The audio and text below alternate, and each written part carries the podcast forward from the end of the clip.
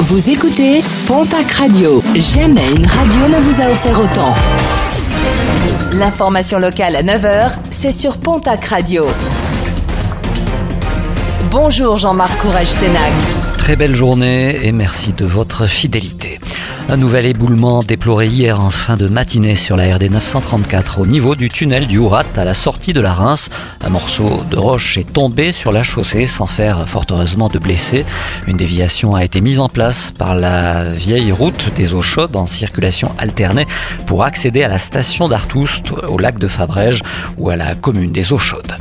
Une maison ravagée par les flammes hier matin du côté de Gimont dans le Gers. Malgré l'intervention des pompiers, les dégâts sont très importants mais aucun blessé n'est à déplorer. L'incendie aurait pris au premier étage de l'habitation avant de s'étendre au comble puis à la toiture. Autorisation accordée après 40 ans de vie commune. Un couple de retraités gersois avait prévu de se marier. Les bancs avaient même été publiés en mairie de Viella. Mais le futur mari n'avait pu réaliser son rêve, emporté par un cancer foudroyant.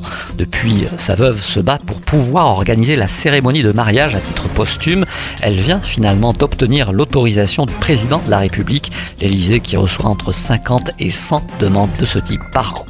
Un rassemblement aujourd'hui à Pau à l'occasion de la journée internationale de lutte contre l'homophobie. Un rassemblement est organisé par l'association Arcolan et ses partenaires, des associations qui déplorent une recrudescence des agressions homophobes. Toutes les régions sont concernées. Le rassemblement est programmé à 18h ce soir, place Clémenceau à Pau. Participation confirmée, celle de Jean Lassalle, double candidat à la présidentielle au jeu de télé-réalité Les Traîtres qui sera diffusé en août prochain sur la chaîne M6. 14 personnalités seront enfermées dans un château pour un jeu de mensonges et de trahison. Trois des candidats sont désignés comme des traîtres, tandis que les autres doivent enquêter de façon collaborative pour éliminer les trois intrus.